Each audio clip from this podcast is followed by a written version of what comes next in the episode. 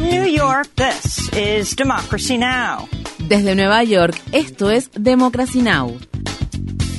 Democracy Now! es un noticiero internacional de radio y televisión que se transmite desde Estados Unidos a través de Internet en democracynow.org.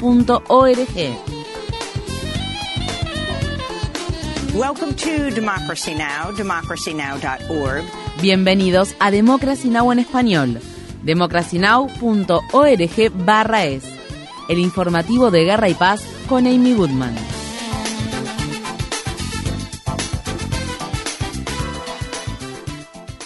Siete personas murieron y otra resultó gravemente herida luego de que un hombre armado abriera fuego el lunes en dos lugares distintos de Half Moon Bay, una pequeña comunidad costera del estado de California. La policía dice que el sospechoso, Chun Li Yao, un hombre de 67 años, se entregó a las fuerzas del orden público tras cometer las masacres. Las autoridades no pudieron confirmar si el atacante obtuvo legalmente el arma semiautomática que usó en los ataques. Un funcionario local dice que las víctimas eran personas de origen chino y latino que trabajaban en una granja local de hongos en la que, según se informa, Yao trabajó durante décadas. Dave Pine, miembro de la Junta de Supervisores del Condado de San Mateo, pidió que se tomen medidas con respecto al uso de armas de fuego. Al final de cuentas, hay demasiadas armas en este país. Tiene que haber un cambio. Esta no es una forma aceptable para que una sociedad moderna viva y gestione sus asuntos. En el estado de California se han registrado tres tiroteos en los últimos tres días. En la ciudad de Oakland, al menos una persona murió y otras siete resultaron heridas en un tiroteo que se desató en una estación de servicio poco después de las seis de la tarde del lunes. El tiroteo se produjo al tiempo que la policía de la ciudad de Des Moines, estado de Iowa, acusaba a un joven de 18 años de asesinato por un tiroteo que tuvo lugar en un centro que brinda educación a estudiantes de secundaria con dificultades. Dos estudiantes murieron y un maestro resultó herido en el ataque del lunes.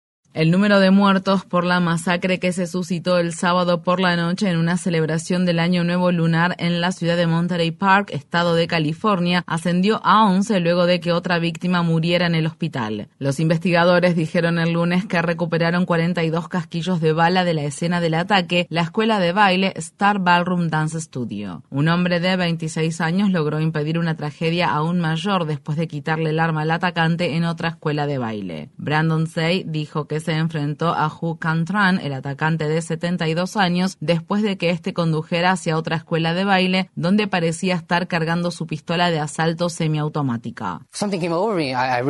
Algo se apoderó de mí. Me di cuenta de que necesitaba quitarle el arma tenía que sacarle el arma, desarmarlo, o de lo contrario, todos habríamos muerto.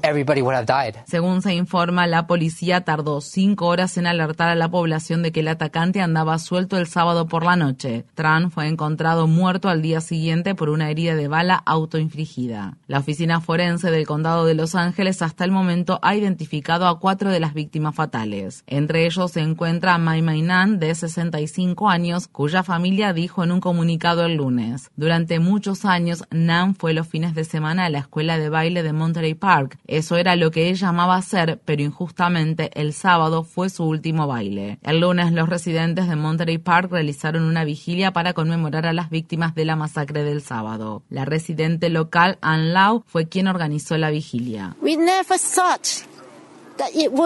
Nunca pensamos qué nos pasaría a nosotros y es tan impactante que no podemos aceptarlo. La razón por la que nos reunimos es porque estaba hablando con nuestros amigos y pensé que simplemente teníamos que hacer algo para expresar nuestras emociones, para consolarnos, para decirnos unos a otros que podemos seguir adelante.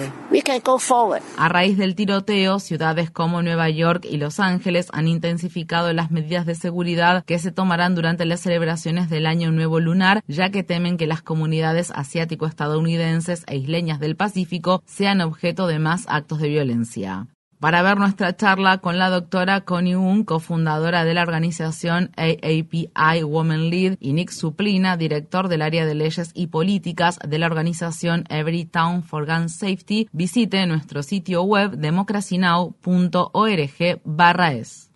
En el estado de Tennessee, los padres de un hombre afroestadounidense de 29 años que murió tras ser brutalmente golpeado por policías de la ciudad de Memphis dicen que su hijo fue expuesto a un calvario en el que no tuvo forma de defenderse. Tyre Nichols murió de insuficiencia renal y paro cardíaco el 10 de enero, tres días después de sufrir un violento arresto tras un control de tránsito. El lunes, los funcionarios de Memphis mostraron en privado a la familia de la víctima y a sus abogados las imágenes que tomaron las cámaras corporales de la policía durante el arresto de Nichols. Después de ver el video, ellos dijeron que Nichols había sido rociado con pimienta, inmovilizado, pateado y golpeado y había recibido las descargas de una pistola eléctrica. Estas fueron las palabras expresadas por el abogado Antonio Romanucci, quien representa a la familia de Nichols.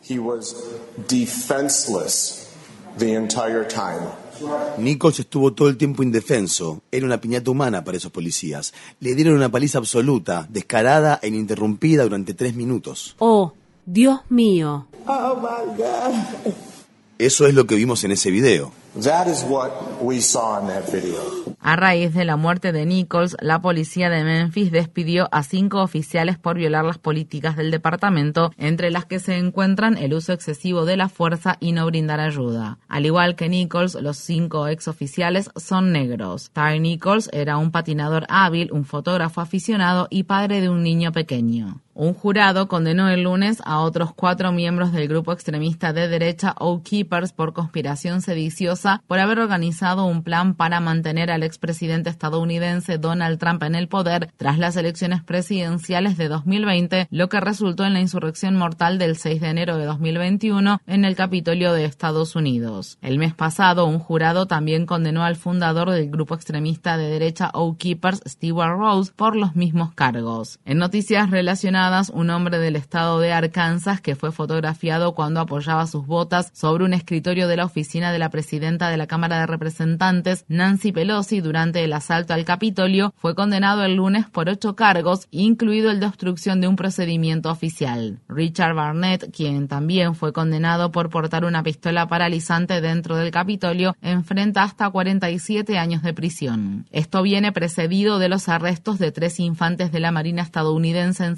activo que han sido acusados de participar en el asalto al Capitolio. Mika Kummer, Joshua Abate y Dosh Dale Hellonen se encontraban entre la multitud violenta de partidarios de Trump que el 6 de enero de 2021 intentaron interrumpir el conteo de los votos del colegio electoral que finalmente certificó la victoria de Biden en las elecciones presidenciales de 2020. En Nueva York, un ex alto funcionario del FBI fue imputado el lunes por un tribunal federal del distrito de Manhattan luego de que los fiscales lo acusaran de recibir cientos de miles de dólares en sobornos y conspirar para quitarle al multimillonario ruso Oleg Deripaska las sanciones impuestas por Estados Unidos. Charles McGonigal, de 54 años, se declaró inocente de los cargos que incluyen lavado de dinero y violación de las sanciones de Estados Unidos. Estados Unidos e Israel lanzaron uno de los ejercicios militares conjuntos más grandes de su historia, lo que constituye el más reciente intento por intensificar las tensiones con Irán por su programa nuclear.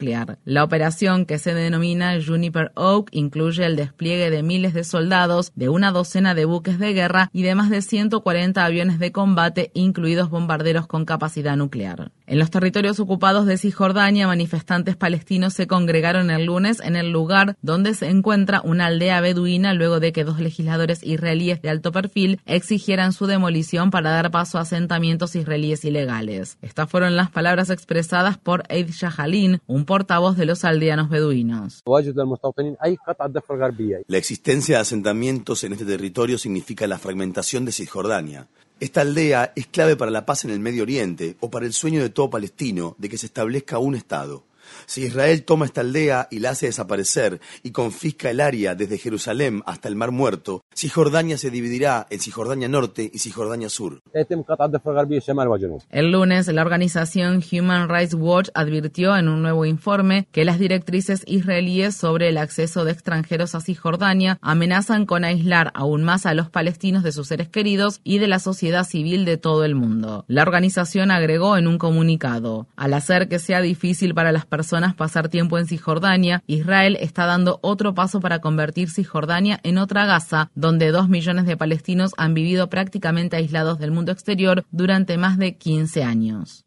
El presidente de Brasil, Luis Ignacio Lula da Silva, despidió al comandante del ejército brasileño dos semanas después de que partidarios del expresidente de extrema derecha Jair Bolsonaro intentaran llevar adelante un golpe de Estado y perpetraran un violento ataque contra los edificios gubernamentales de la ciudad capital, Brasilia. El comandante del ejército, Julio César de Arruda, es el militar de mayor rango de los cientos de militares que el presidente Lula da Silva destituyó por su presunta participación en los disturbios de el 8 de enero. En otras noticias sobre Brasil, las autoridades brasileñas dijeron el lunes que identificaron a un traficante ilegal de pescado y líder de un grupo criminal como la persona sospechosa de orquestar los asesinatos del periodista británico Don Phillips y del defensor de los derechos de los pueblos indígenas brasileños Bruno Pereira en junio pasado. Rubén Darío da Silva Villar, de nacionalidad colombiana, ya se encuentra bajo custodia de la policía brasileña. Villar está acusado de dirigir una organización de pesca ilegal cerca de las fronteras de Brasil con Perú y Colombia y en la región donde Pereira y Phillips desaparecieron pocos días antes de que fueran hallados sin vida. Mientras tanto, el presidente brasileño Lula da Silva ha acusado al gobierno de extrema derecha de Jair Bolsonaro de cometer genocidio contra el pueblo indígena Yanomami de la Amazonía. Lula hizo estos comentarios después de haber visitado las comunidades Yanomami al tiempo que dichas comunidades enfrentan una crisis humanitaria y de salud provocada